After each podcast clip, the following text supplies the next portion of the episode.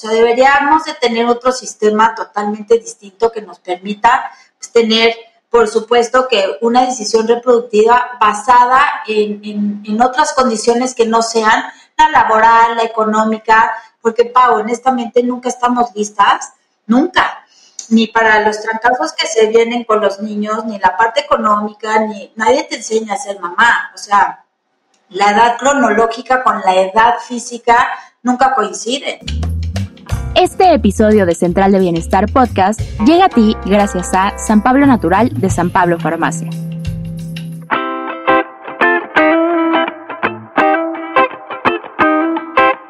Bienvenida a Central de Bienestar Podcast. Aquí te compartimos inspiración, ideas y claves para adoptar un estilo de vida que te permita sentirte plena, realizada y llena de energía.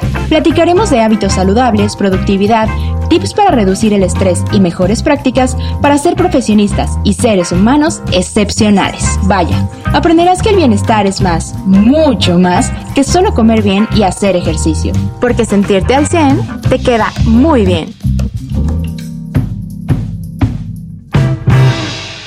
Gracias por estar aquí. Te quiero contar que este episodio tiene lenguaje explícito, por lo que si tienes niños alrededor te recomiendo utilizar audífonos para escucharlo. Hola, ¿cómo estás? Soy Pau Moreno y te doy la bienvenida a Central de Bienestar Podcast, a este episodio presentado por San Pablo Natural. El día de hoy vamos a hablar de maternidad, carrera profesional, fertilidad y de verdad que creo que el enfoque que nuestra invitada le da al tema es formidable para quitarle este peso a sentir que tengo que decidir entre uno y otro y que podemos realmente integrar ambos mundos, que uno no está peleado con el otro, que yo puedo ser mamá y también puedo viajar y también puedo ser profesionista y también puedo decidir no ser mamá y está bien. Eh, la intención de este episodio es aclarar las dudas más comunes respecto a fertilidad y tengo conmigo a la doctora Julie Salomón. Ella es especialista en ginecología y obstetricia con más de 20 años de experiencia profesional. Es egresada de la Universidad de Anáhuac como médico cirujano y realizó su especialidad en la Universidad La Salle. Tiene su consulta privada al final del episodio nos cuenta cómo podemos contactarla, nos cuenta también eh, dónde está su consultor, nos deja sus datos. Estoy segura que te va a encantar su estilo. Yo tuve la oportunidad de conocerla en el Grupo Imagen porque las dos somos colaboradoras de un programa llamado Sale el Sol. Y me acuerdo perfecto esas dos ocasiones que, que crucé pasillos con ella, escuchar su cápsula y decir, wow, me encanta encanta cómo habla este ginecóloga, me encanta la apertura que tiene, la forma tan didáctica que tiene para explicarnos y hablarnos de salud femenina. Y bueno, pues por fin se me hizo entrevistarla. Deseo que disfrutes este episodio tanto como yo. Y ahora sí, te dejo con esta entrevista. La cédula profesional de nuestro especialista como médica cirujana es 2632112 y su cédula de especialista es 4011417. Pues lo prometido es deuda y tengo conmigo a la doctora Julie para hablar de fertilidad, pero sobre todo cuando estamos en este momento entre que prefiero ser mamá o prefiero mi carrera o saber si realmente tengo que elegir entre estos dos mundos. Julie, mil gracias por estar aquí. Al contrario, me da muchísimo gusto y tocar un tema tan importante que nos compete a todas porque definitivamente coincido contigo, Pau, que hay un desequilibrio o una descronicidad, por llamarlo así, entre la vida profesional y la vida reproductiva.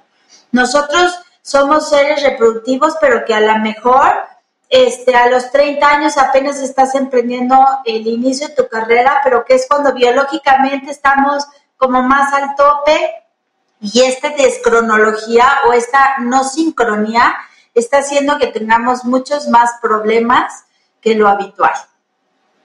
Totalmente de acuerdo. Cuando, justo cuando te hacía la invitación, te platicaba que en los programas que realizamos para empresas, cada vez me encuentro más mujeres que están en este punto en el que dicen, estoy a punto de cumplir 35 y siento que como que mi cuerpo me dice, ya sé mamá, pero mi carrera me dice, por favor, no, y me da miedo decir no ahorita y arrepentirme, o viceversa. Me da miedo decir sí, ¿qué tal si eso significa que tengo que renunciar a un crecimiento profesional?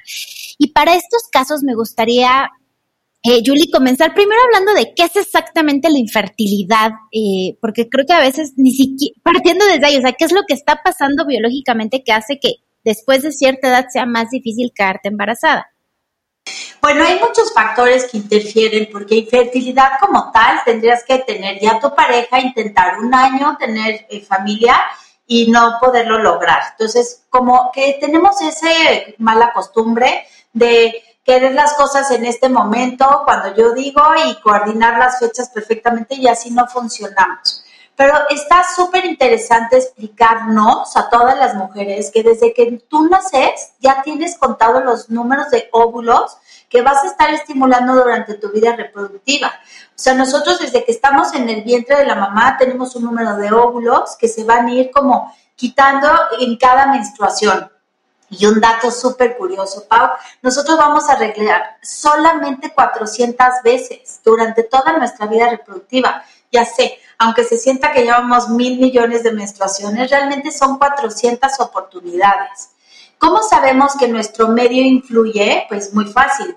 Normalmente la primera vez que tú tenías tu menstruación era aproximadamente a los 12 años y hoy estamos teniendo niñas de 10 años que empiezan con su menarca, o sea, con la primera menstruación, porque todo lo que influye en nuestro medio, lo que vemos, lo que escuchamos, cómo nos vestimos, lo que comemos, va a influir para que tengamos nuestro ciclo menstrual. Entonces, si tú me preguntaras, ¿cuáles realmente son los factores? Porque estamos oyendo cada vez más en día que hay estos problemas de infertilidad, porque todo esto influye. Fíjate bien, estamos arreglando a más temprana edad. Entonces eso hace que tengas mayor número de años en exposición hormonal. Por otra parte, estamos iniciando nuestra vida sexual a más temprana edad. En promedio antes se estimaba que a los 17, 18 años empezabas a tener relaciones. Hoy estamos entre 13 y 14 años. Entonces, tenemos un mayor número de parejas sexuales para cuando ya llegamos a tener esta inquietud de que tenemos este, hijos. Eso hace que pues, también nosotros tengamos eh, más factores de riesgo para presentar infecciones silenciosas, por ejemplo, la clamidia, que es una bacteria, que lo que hace es tapar la trompa.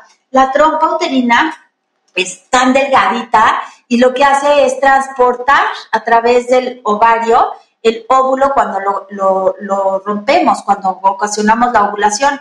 Si esta trompa está tapada, pues no hay manera de que esta parte esté permeable. Entonces la clamidia o el ureaplasma son bacterias que no se ven, que intencionadamente tenemos que ir a buscar a través de cultivos especiales y que a veces lo que ocasionan es que se tape la, la trompa definitivamente.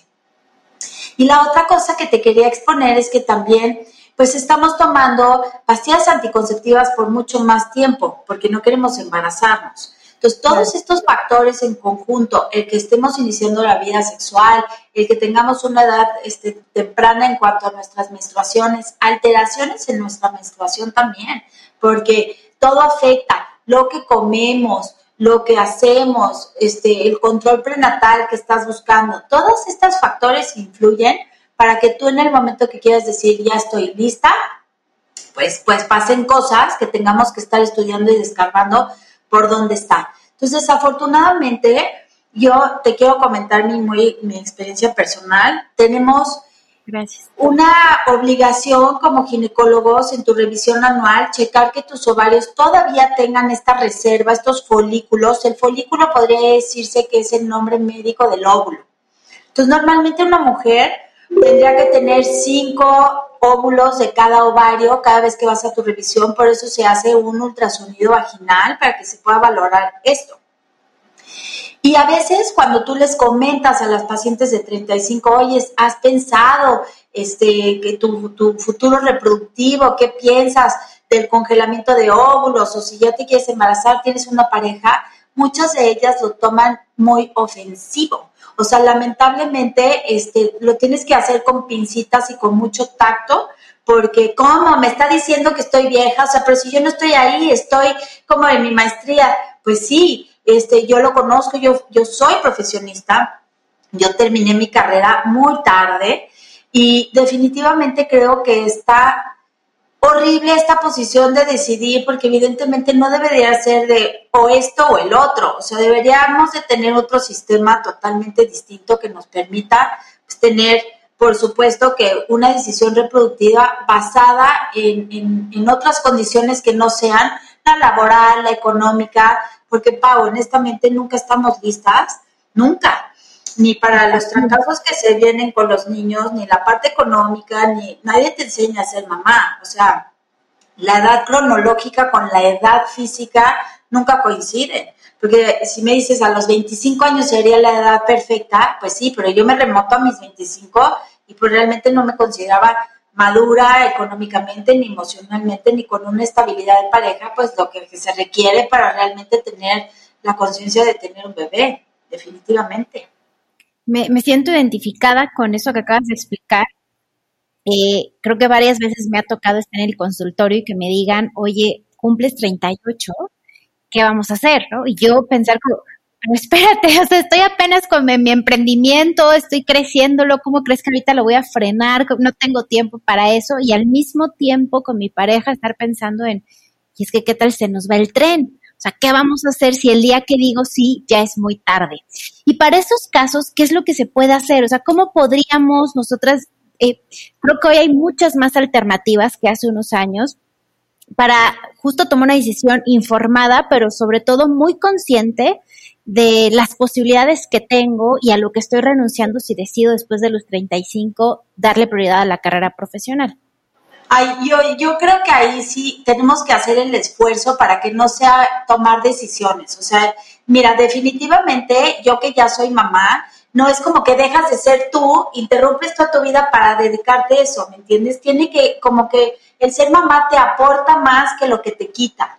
A diferencia de lo que nos dijeron, es que esto va a involucrar 100%, ya te vas a hacer señora, ya no vas a poder viajar, ya no vas a coger igual, ya no vas a ser igual. Pues definitivamente eso no sucede, Pau. O sea, no es como que dejas de ser tú y adoptas ya este, tu papel de mamá porque sí creo que las exigencias como mujer nos han pedido eso, ¿no? O sea, tú 100% en todo. O sea, tienes que ser multitask, pero aparte al 100%. Entonces, si vas a ser la, la mamá, pues la mamá mejor mamá. Entonces, queremos estudiar todo y queremos dejar todo y entonces yo en mi casa, no, no, no necesariamente funciona así. Hay que integrar esto en nuestra vida diaria. O sea, no porque tú tengas pareja, dejas de ser tú. No porque seas mamá, dejas de ser tú. ¿Me explico? O sea, es como no verte en esa necesidad de escoger, este, entonces ya no voy a poder viajar, al contrario, pues los hijos se van contigo, ¿me entiendes? Y ellos se pueden adaptar.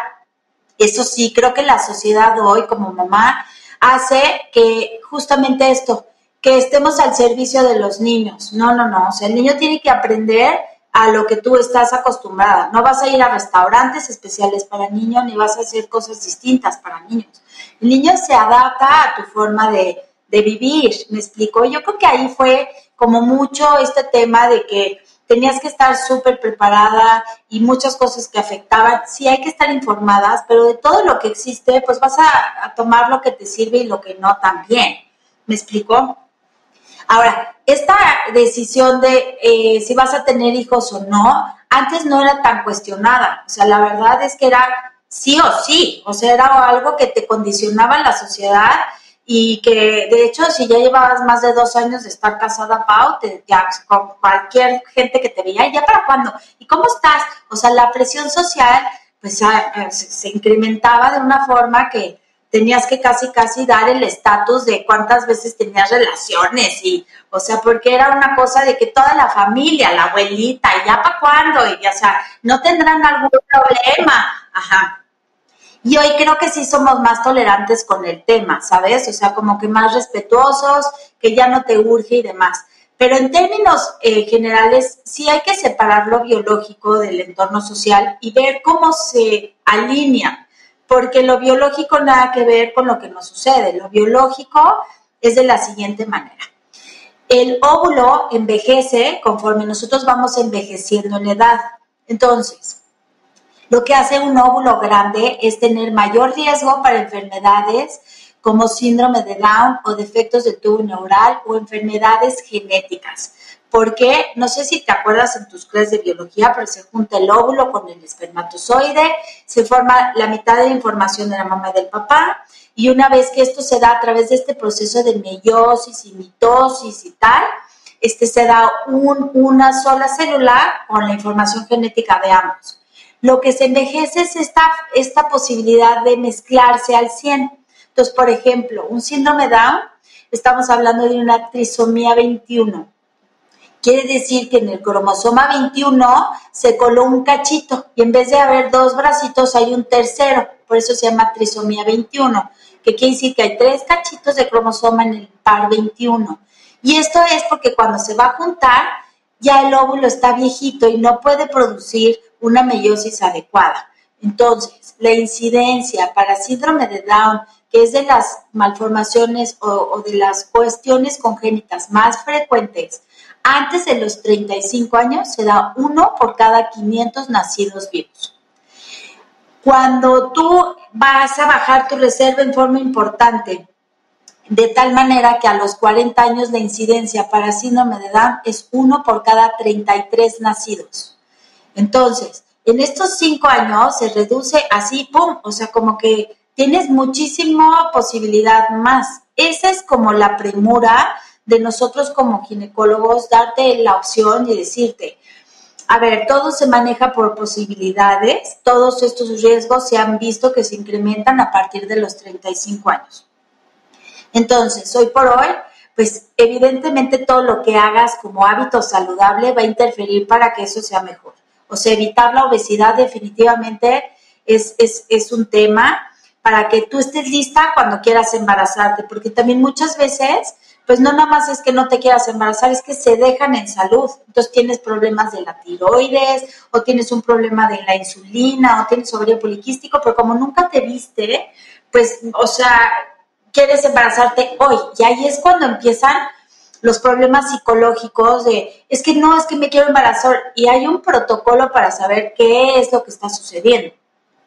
Otra de las cosas que podemos hacer es, si hay un marcador en sangre muy específico que se llama hormona antimuleriana.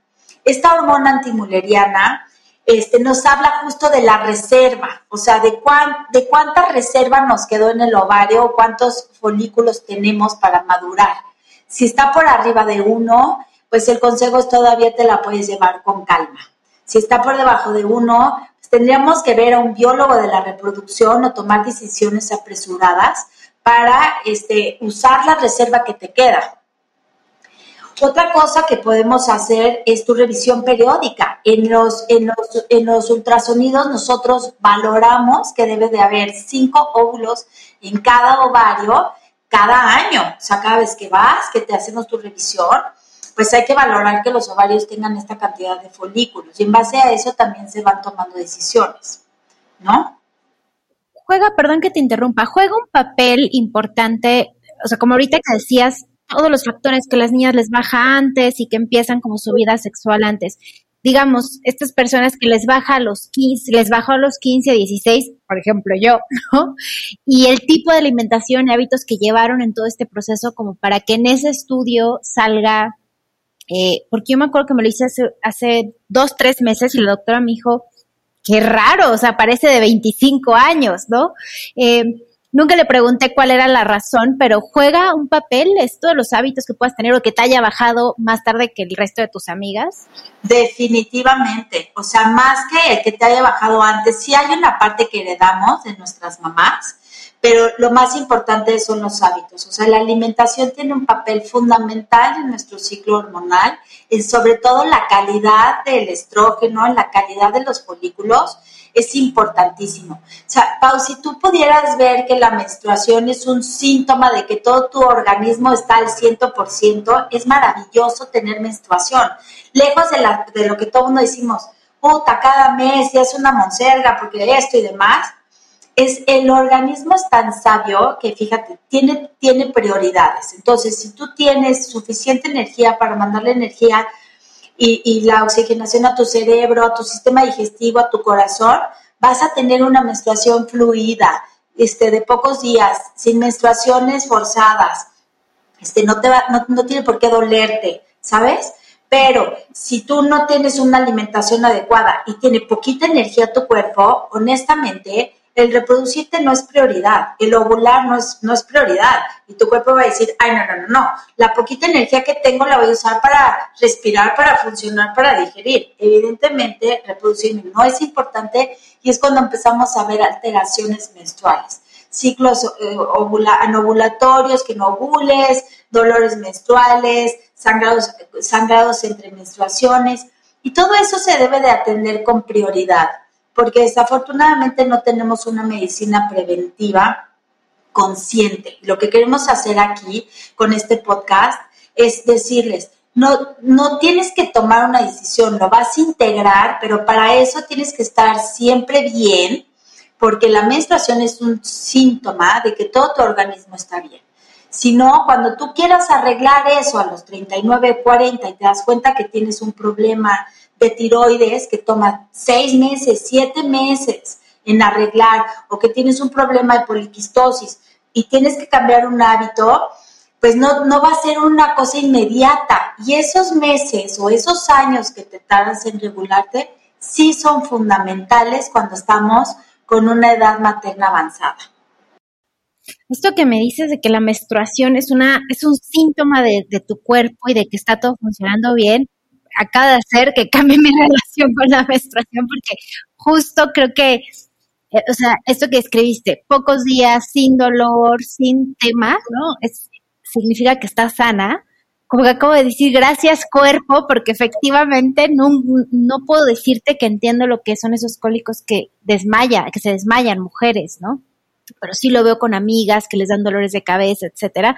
Entonces, bueno, qué interesante que ahora para mí va a ser una señal y espero que para muchas de las mujeres que nos están escuchando una señal de ya sea que hay que ir a poner atención a algo en tu cuerpo o decir voy por buen camino. Tenemos nuestro propio ritmo, no durante todo el mes no podemos comer, no podemos dormir, no podemos coger igual, tenemos un ritmo menstrual como el ritmo circadiano, somos totalmente cambiantes, nuestro ciclo menstrual va muy alineado a la luna, por eso nos dicen que son cuatro semanas, porque la primera semana tenemos estradiol, la segunda semana vamos a estar ovulando, la tercera semana se forma la progesterona y la cuarta nos estamos preparando para la menstruación. Entonces, nosotros no tenemos que pelearnos con nuestras hormonas, tenemos que optimizar las hormonas. Entonces tú ya sabes que inmediatamente en la primera semana después de tu menstruación vas a tener más enjundia, entonces ahí es cuando le vas a decir a tu pareja, oye, dame mis nalgaditas, o, o vas a hacer un ejercicio mucho más intenso en tu rutina diaria, o puedes hacer una dieta, sí, baja en carbohidratos, este, ahí es cuando vas a organizar una fiesta, porque te vas a poner los jeans así que te quedan más padres, más, este, vas a estar con tu energía arriba, ¿no? La segunda semana, pues evidentemente te estás preparando para la ovulación, entonces es cuando la ferormona, es cuando, pues sí, más cachondeo, es cuando intelectualmente tienes que hacer el to-do list, o sea, tengo que hacer esto, es cuando cognitivamente te preparas para la creación. Y evidentemente, después de la ovulación, empieza a bajar el estrógeno. Y esta progesterona, pues lo que te hace es estar más sensible. Entonces puedes comer más carbohidratos, hasta 200 calorías más de carbohidratos. Tu ejercicio tiene que ser más de estiramiento, más de no tan cardiovascular. Tienes que bajar tu rendimiento. Hay gente que, que, que olímpicamente se entrena y lo hacen en base a su ciclo menstrual. Definitivamente tu rendimiento no es igual tus relaciones sexuales vas a tener mucho más, este, eh, más mucosidad, menos fluidez, entonces pues vas a querer que te abracen más, ya que te hablen bonito, la cena, ya no tanto la nalgada, sino como más el besito acá. Todas esas cosas van a optimizar. Si nosotros no tenemos este ciclo normal, pues es, está difícil que sepamos cuándo vas a ovular. Entonces, siempre no podemos adelantarnos el siguiente ciclo cuando vas a ovular, pero sí en forma retrospectiva. Y aquí hay otra palabra clave para todas las mujeres de tu edad. Tienes que llevar un diario. Normalmente tenemos un patrón de tres meses para nosotros poder identificar cómo es nuestro ciclo. Entonces, sabemos perfectamente el día que ovula si tú llevas tu diario menstrual. Y te vas a dar cuenta porque es, o sea, tu cuerpo te habla te habla en cambios del moco cervical, te habla en dolor mamario, te habla en muchas cosas. Tomando en cuenta que tu regla va del primer día que te baja, porque este es otro error, normalmente cuentan cuando les, no sé cómo cuentan, pero tu primer día es el día que inicia tu menstruación, así sea la primera gotita. Uno. El día uno. Y entonces tu menstruación debe durar 28 días. Se puede adelantar y retrasar hasta 7 días y ser normal por dietas, por medicamentos, por COVID, porque estás viajando, por estrés, por lo que quieras. Pero más de 7 días ya no. Entonces un ciclo normal tiene que ir entre los 21 y los 35 días, sí o sí. Entonces, otra forma de saber si eres fértil es que tienes que ser regular en tus ciclos. Entonces, tener tus ciclos de 28 días, por lo menos tres meses seguidos para que ubiques tu patrón. Y la otra, que también te habla de algo normal, es que te debe de bajar entre 1 y 7 días. Si te baja más de 7 días, no es normal. Si te baja menos de un día, no es normal. Entonces, este es otro parámetro que también te habla de normalidad. Y por supuesto, pues que encuentres al ginecólogo de tu confianza para que te haga tus revisiones, porque las causas de infertilidades no solamente pueden ser hormonales, pueden ser también mecánicas, algo que obstruya el paso del esperma, como es el caso de los miomas, como es el caso de eh, adenomiosis, son enfermedades que ocurren justo cuando la mujer está en su edad reproductiva y que si no te atiendes, pues puede ser otra vez que te vas a operar y entonces esto va a tomar tiempo y entonces el útero tiene que como resguardarse y esto va a ser también un problema que no te vas a poder embarazar directamente. Entonces, como ves, son muchas cosas que coinciden con la edad materna. No es porque la edad materna sea un problema como tal. Como dices tú, si tú estás bien cuidada, si te haces tus revisiones, si te vas cada año, si te baja dentro de lo normal, pues sí, ya te podrán dar un, porcentaje de te vas a tener que apurar o no, o sí, para que tú tomes una decisión. Pero si no lo haces de esa forma, sí sientes mucha presión de tiempo. ¿Me explico? Como que se te viene encima. Claro. Y existe esto que se le llama el dichoso reloj biológico, o sea, esta onda que de pronto, que un día despiertas y dice tu cuerpo, quiero ser mamá, ya, o sea, pasa, existe, está inventado. Es que esto, es eso, el reloj biológico se refiere a que va a haber un descenso en la reserva ovárica, pero a ninguna mujer así, inspiración divina, te dice, hoy amanecí con, hoy ya mi cuerpo me habla de que voy a ser mujer te repito, es, una condición, es un condicionamiento social que nos envuelve a todas las mujeres. Queremos estar lo mejor preparadas, queremos estar lo mejor con nuestra pareja y demás, pero realmente nunca hay el, óptimo para o la perfección para decir hoy, hoy, hoy. Entiendo. Fíjate que te hago esta pregunta porque a mí me da mucha risa que tengo algunas amigas o incluso lo escucho también eh, en mi entorno mujeres que dicen, es que mi reloj biológico ya está tic-tac, tic-tac, ya me urge ser mamá. Y a veces pienso, ay caray, ¿y cuándo voy a sentir eso? Porque yo no lo veo ni que se esté asomando, no le veo prisa, yo aquí estoy sentada esperándolo y no sé cuándo va a venir. Pero bueno, eh, esto me, me, lleva a una pregunta también súper importante y creo que central para este episodio. Pensando en esta mujer profesionista entre los 30 y 40 años, y voy a plantear tres escenarios. ¿Cuál sería la mejor recomendación de ruta de salud para? Escenario 1 una mujer profesionista que dice, sí quiero ser mamá, pero todavía no.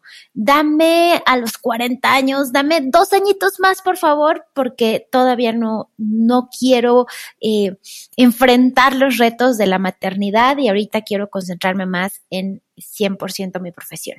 El escenario B es esta mujer que dice, no estoy segura de que quiero ser mamá, 80% creo que no lo voy a hacer, pero ese 20% del espinita y qué tal si un día me arrepiento, qué alternativas tengo y cuál sería mi ruta de salud.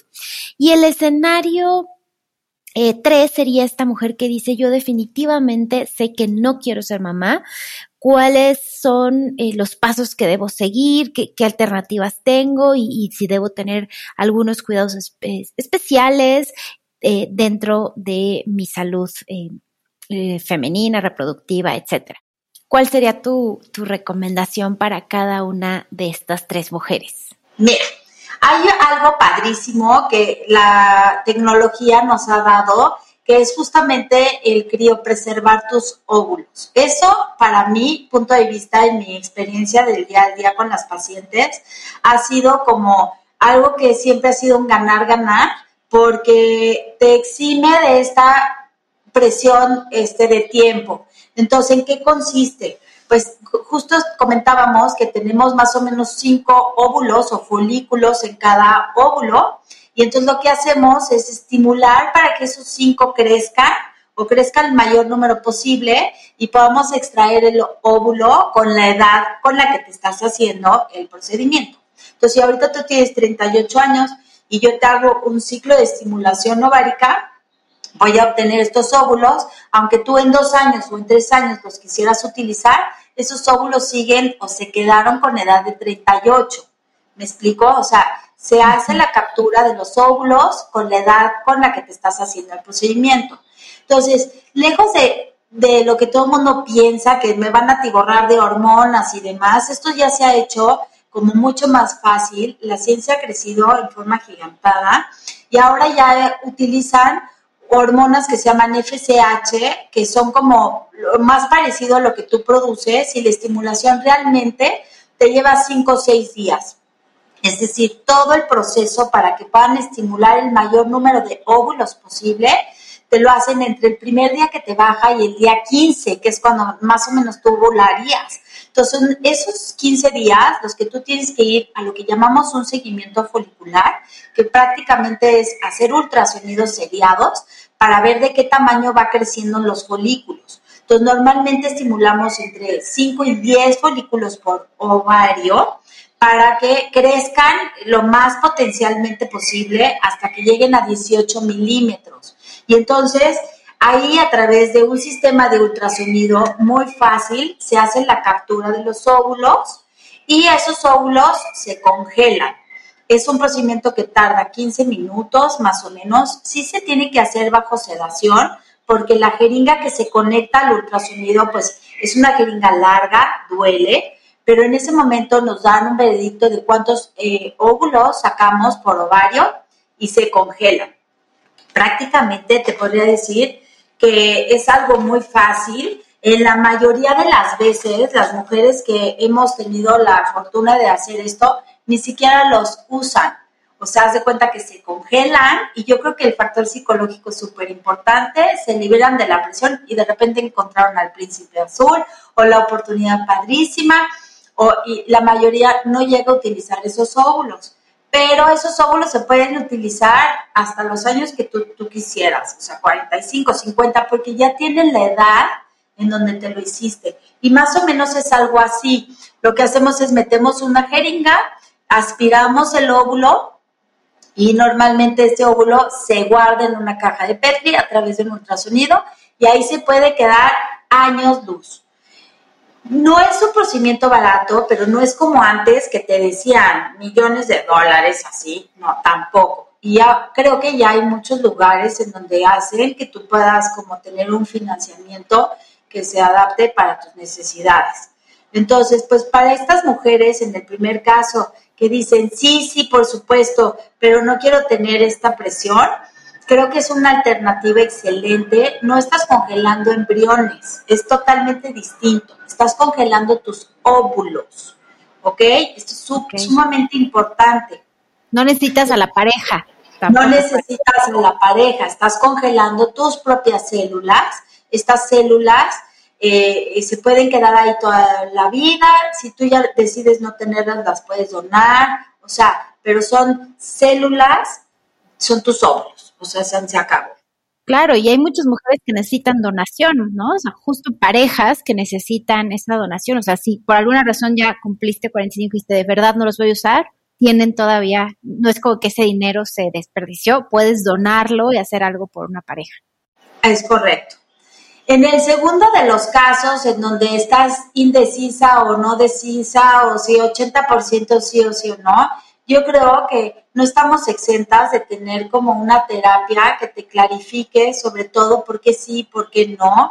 Este, yo te vuelvo a decir, esa es mi más humilde opinión, somos mujeres y hombres biopsicosociales, o sea, todo influye al mismo tiempo, no, no, no solamente somos biológicas, no solamente somos psicológicas ni sociales, sino que todo hace que se desminuce. Entonces, una terapia que te podría esclarecer cuáles son tus miedos por socialmente hablando o cuáles son tus miedos físicamente hablando, te podría dar un panorama mejor de por qué sí por qué no, y podrías entonces tomar esta alternativa de ante la duda, pues nuevamente hacer una criopreservación de tus óvulos, ¿no?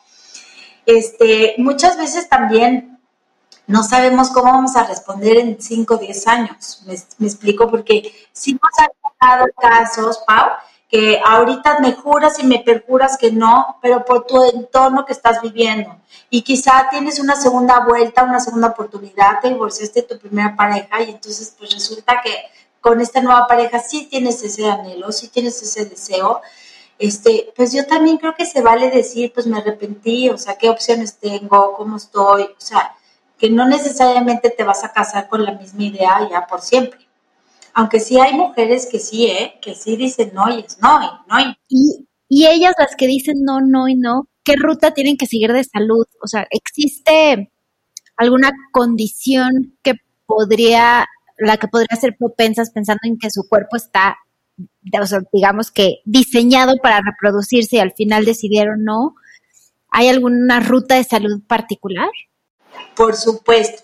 Nuestro cuerpo, te decía, es maravilloso y siempre los extremos son malos. O sea, el balance y el equilibrio es sinónimo de salud. Entonces, las mujeres que tienen muchos hijos tienen predisposición a desarrollar cáncer cervicouterino o muchas relaciones o muchas parejas, pues ese es un riesgo. Las mujeres que tienen cero, cero hijos tienen mayor posibilidades a presentar cáncer de mama, a presentar cáncer de endometrio. Entonces, Curiosamente el cuerpo reacciona ante los, ante los extremos. Cuando no tenemos eh, hijos, estamos expuestas en un número mayor de tiempo a las hormonas. El embarazo, cuando tú estás embarazada, pues no menstruas, está todo tu sistema en otro contexto. Eso te protege, por ejemplo, contra el cáncer de mama. Entonces, todas las mujeres que no tienen hijo, sí necesitamos ser como mucho más disciplinadas en la mastografía a partir de los 40 años. Esa es una. Y dos, el cáncer de endometrio también.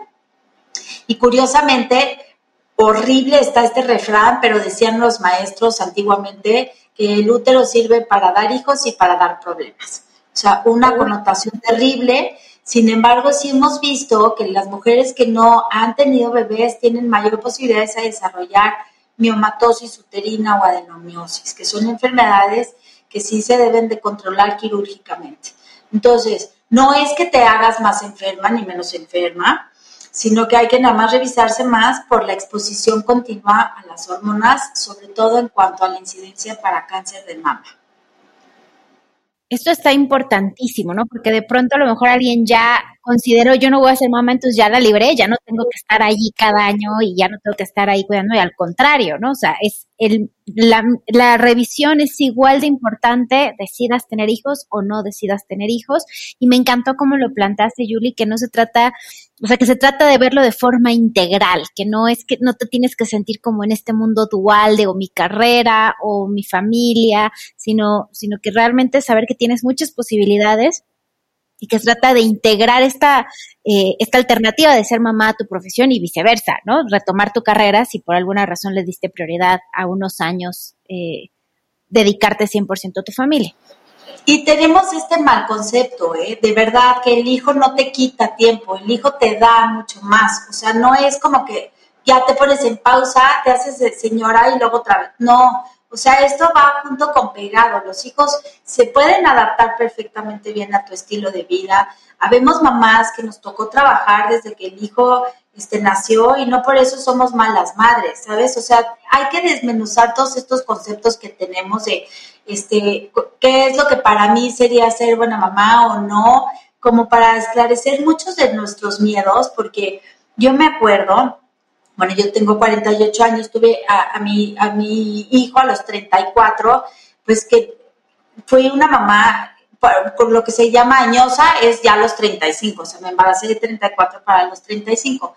Son términos o etiquetas que ponemos que realmente hay que, hay que quitarlas, o sea, no se puede etiquetar de que eres una mañosa, o sea, por favor, o que eres una, pero para términos de biología sí se considera. Yo me acuerdo que uno de los miedos más, más importantes para tomar yo esa decisión es que justo decía, no quiero que mis hijos sean de guardería porque tal, tal, ¿no? Y finalmente fueron de guardería mis hijos porque, este, pues porque así sucedieron las cosas y de verdad que no lo, no lo considera tan grave como cuando te lo planteas que no lo estás viviendo, ¿sabes? O sea, no hubiera podido ser de otra forma. Entonces, ya no estamos en una sociedad en donde tu mamá o tu suegra o, o hacemos comuna y nos ayudamos unas a otras. Lamentablemente, yo creo que eso, eso tendría que ser una parte de educación importante para nosotras, sentirnos contenidas en ese contexto, o sea, seguir haciendo este, con las compañeras de trabajo, exigir porque nuestros derechos para el periodo de lactancia en forma laboral, para que no tuvieras que estar presionada por una cuestión económica.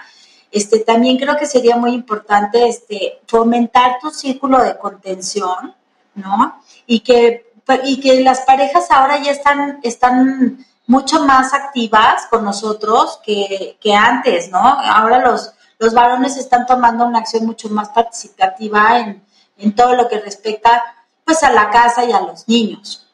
Sí, definitivamente me considero este, que las mujeres seguimos teniendo primordialmente ese papel, o sea, estoy convencida de que cuando se educa una mujer, se educa una familia, porque finalmente pues nacen de nosotros, pero que participativamente los hombres están tomando una parte importante en roles que antes no se hacían. Entonces también hay que quitar eso de que voy a estar sola y entonces yo al 100%, que no hay ninguna mamá que esté al 100%, o sea, aunque no trabajaras, no podrías estar al 100%, porque es como en el avión que te dicen, póngase la mascarilla usted para que pueda ayudar a los demás. Y hoy por hoy las mujeres pues ya no estamos diseñadas para estar nada más así. Estamos como, somos mujeres más multitask, multifacéticas, hacemos un montón de cosas.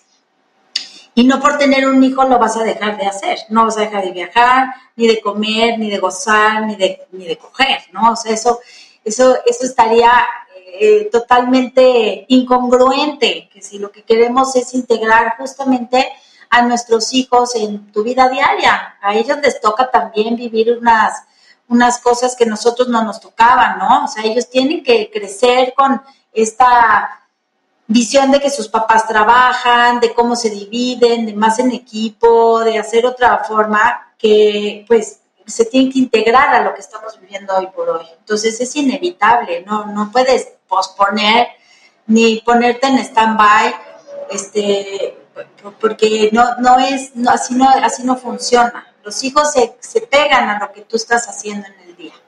Me encanta que nos que nos ayudes justo a tener una relación distinta, ¿no? Con la maternidad, distinta a la que te plantean eh, en el entorno y la que muchos doctores también te plantean, la verdad, ¿eh? Porque te hacen creer como, como que lo tendrías que decidir ya y que tu incapacidad y que te va a quitar mucho tiempo y, y bueno, me gusta muchísimo escucharte. Y quisiera eh, para cerrar, hacerte tres preguntas que les hago a todas las invitadas, las y los invitados a Central de Bienestar Podcast. Y la primera es, ¿cuál es el hábito, Julie, que has fomentado en tu vida que más beneficio te ha traído? O sea, y puede ser de lo que sea. O sea, a veces piensan que por, cuando me refiero a hábito, eh, siempre estoy hablando de comer y hacer ejercicio y la realidad es que no. O sea, ¿cuál es ese hábito que más bienestar te trae y que te encantaría que todos experimentaran? El hacerme responsable. Ha sido un acto que me ha costado, híjole, infinidad de años, porque siempre, pues, hacía responsable a los demás, ¿no? Entonces, el hacerme responsable ha sido un hábito que me ha beneficiado en todos los sentidos. El yo hacerme responsable de mi salud, el yo hacerme responsable de mis decisiones, el yo hacerme responsable este, de mi persona, de mi crecimiento, de de todo me ha traído un amor para mí que no nadie me lo ha podido dar, me ha traído disciplina, me ha traído este más alegría, menos sufrimiento, me ha traído muchas cosas buenas. Entonces yo creo que el hacerme responsable ha sido un hábito que toda, o sea, que no lo he integrado hábito, pero que es algo que cada vez se me hace más fácil cuando puedo ver a mí y dejar de hacer responsable a, los demás, sobre todo en eso, ¿no? En mi salud, en mi persona, en mi crecimiento. Este, hacerme responsable es un hábito que a mí me encantaría que todas y todos tuviéramos, porque sería menos sufrimiento. Me fascina que, que nos compartas este hábito. Nadie me había respondido eso, así que eso me gusta todavía más. La segunda pregunta que te quiero hacer es, creo que las mujeres últimas, sobre todo las quizá los últimos 10 años, hemos tenido que estar luchando con la definición de éxito, porque cada vez hay más exigencias de la mujer, ¿no? Cada vez es, tienes que ser la mejor profesionista y la mejor mamá y tener el mejor cuerpo y ser la mejor amiga y, ¿no? Como que, y las redes sociales se está volviendo como todavía más fuerte esa presión. ¿Qué es para ti éxito, Julie? ¿Cómo definirías tú el éxito? Mira, primero que nada te quiero decir que las mujeres estamos teniendo una lucha eh, que que no es lucha, porque evidentemente este, tenemos diferentes habilidades y esa parte ya la tenemos. O sea, realmente sí creo que tenemos capacidades mucho más avanzadas, que no por eso sean mejores o peores que las de los hombres, pero sí definitivamente eso ya lo tenemos.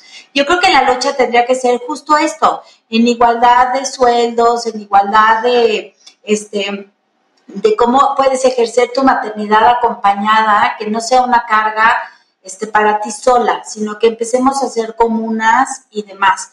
Y yo creo que el éxito de, o sea, para mí una persona de éxito es alguien que está a gusto, alguien que está tranquila. O sea, definitivamente las expectativas son, o sea, fuertísimas. Cada vez, pues queremos ser, este, las expertas en el, acá en las telecomunicaciones, pero la mejor doctora, pero la mejor que la cirujana, pero la mejor mamá, pero además tengo que hablar 100 idiomas y además tengo que dominar. Yo creo que este que, que no, que el éxito es la aceptación, oye, pues no, estoy deficiente en esto, este, puedo hacer como una. Entonces, vuelvo a insistir que creo que ahorita nuestra batalla es en hacer mucho equipo, hacer equipo laboral, hacer equipo de, de división de responsabilidades, creo que cuando tú aceptas tus limitaciones y haces equipo, eso sería éxito. No querer abarcar todo ni ser la mejor, sino como el nivel más bajito, porque puedas hacer todo, se me hace padrísimo, ¿no? Este, para mí el éxito sería estar a gusto, o sea, no, no, no estresarnos. Hermosa definición. Y finalmente, Julie, ¿cuál es esa frase o ese quote que leíste en un libro, que escuchaste en una película o que te decía tu mamá o un familiar que tú misma te repites todo el tiempo o ese mantra que, que guía tus días, que te fascina? Bueno, pues como buena doctora, yo ya me eché todos los libros de cómo puedes sanar tu cuerpo, de Luis de la biodescodificación, de mis profesores y tal. Y yo creo que el título de este se me quedó grabado por siempre, de tú puedes sanar tu vida. Yo es algo, ese es mi mantra de Tú puedes sanar tu vida, me refiero a que tú puedes tomar el control de tu vida, tú te puedes curar. O sea, a mí me encantó ser doctora, me encanta mi profesión porque siento que es este que es algo que puedo que ser tangible, pero que me mantiene en investigación y cada día te puedo decir que este es un mantra que me queda perfecto. Tú puedes sanar tu vida, tú puedes ser creadora de tu vida. Es algo que, que, que siempre que tomo la terapia, me, me, me, me, recuerdas mi mantra, me esto, o sea, que lo escribo todo el tiempo, o sea, porque de verdad sí creo que no hay enfermedades sino enfermos, creo que no hay decisiones sino falta de información, y sí creo que tú puedes ser responsable de tu maternidad cuando tú quieras, es un derecho constitucional, cuando tú quieras, cuando no hay ningún problema de que tomes tus decisiones informadas, siempre y cuando te hagas responsable de tu salud. Entonces, el mantra mi mantra es eso, hacerme responsable, yo puedo sanar mi vida, se lo debo a Luis y cada vez que la enfermedad me meto al diccionario, me encanta estar como este, correlacionándonos porque somos entes y mujeres biopsicosociales. Definitivamente cada día me hago este, más consciente de cómo nos afecta absolutamente todo soy muy fan de las científicas y los científicos que también ya están volteando a ver esta otra causa de las enfermedades, así que acabas de decir música para mis oídos, no sabes lo que acabo de escuchar, así fue como un bálsamo. Eh, porque a veces así me siento como, hijo, confesaré o no confesaré que yo sí creo que también tu mente está causando la enfermedad, independiente de que claro que voy a la ciencia y claro que tomo medicina, o sea, pero me parece que hay que verlo integral, ¿no? No nada más el remedio, sino también qué hizo que, que generara ello. Así que, uy, me encanta, me encanta escuchar científicas que, que también apoyan este, esta. Oye, Pablo, el primer día de la carrera de medicina, y yo con mucha honra lo digo, este, lo primero que te dicen es no hay enfermedades sino enfermos. O sea, el ser científico, lo único que, lo único que diferencia de la medicina alternativa es que lo puedes reproducir una y otra vez pero la medicina alternativa va en que vuela para hacer este tipo de reproducciones este, que se puedan medir. Esa es la única diferencia, que hemos pedido medir y acá no, pero que cada vez eh, encontramos nuevas formas de medir que esto sí funciona. Ser, eh, estar en equilibrio, ser eh, responsables de nuestra salud, adquirir hábitos y no por eso tienes que ser la mejor, o sea, sino lo que bien te va a ti que somos únicos. Únicos, totalmente. Julie, ¿cómo pueden acercarse a ti pacientes que estén interesadas en, bueno, no solo en fertilidad, en general, que estén interesadas en llevar una revisión anual, hacerse responsables de su salud, como nos acabas de decir? ¿Cuál es la mejor forma de contactarte? Bueno, yo estoy aquí en el consultorio en Las Águilas, en Cóndor 237. Mi teléfono es el 55 5568 1915. En todas las redes sociales estoy como arroba doctora Julie. Em, y pues estoy a sus órdenes. Mil gracias, Julie, por, este espacio y darte el tiempo de, hablar con nosotras, mujeres profesionistas de salud reproductiva y de verdad que es un placer. Te había visto una sola vez en Sale el Sol, coincidimos así de entrada por salida y ahora le escribí a Carlita decirle, por favor, quiero entrevistarla, porque esa vez no pude ni siquiera creo que presentarme, pero qué, qué gustazo conocerte. No, yo feliz de la vida y en lo que pueda hacer para transmitir un mensaje, no se estresen, ocúpense y tampoco es una de sí o no. Gracias a Dios tenemos la oportunidad de tener todo, no es una o la otra. Podemos tener la mejor profesión y la mejor familia. No hay que conflictuarnos ni ponernos en contra. Hagamos equipo porque sí se puede. Así que esténse tranquilas. Muchas gracias, Julie. Te mando un abrazo gigante y los espero en el siguiente episodio. Espero que hayas disfrutado esta entrevista y sobre todo que te haya ayudado a tomar acción en los siguientes pasos en tu ruta de fertilidad también deseo que hayas aprendido tanto como yo y te pido que eh, si te gustó la compartas con otras personas que creas que les puede servir, que etiquetes a Julie, que le hagas saber que la viste acá, que etiquetes en Palo Natural. De verdad deseo que te estén gustando esta serie de entrevistas que hicimos concretamente para la mujer profesionista. Arrancamos hace unas semanas con Alice Nonstop hablándonos de actividad física.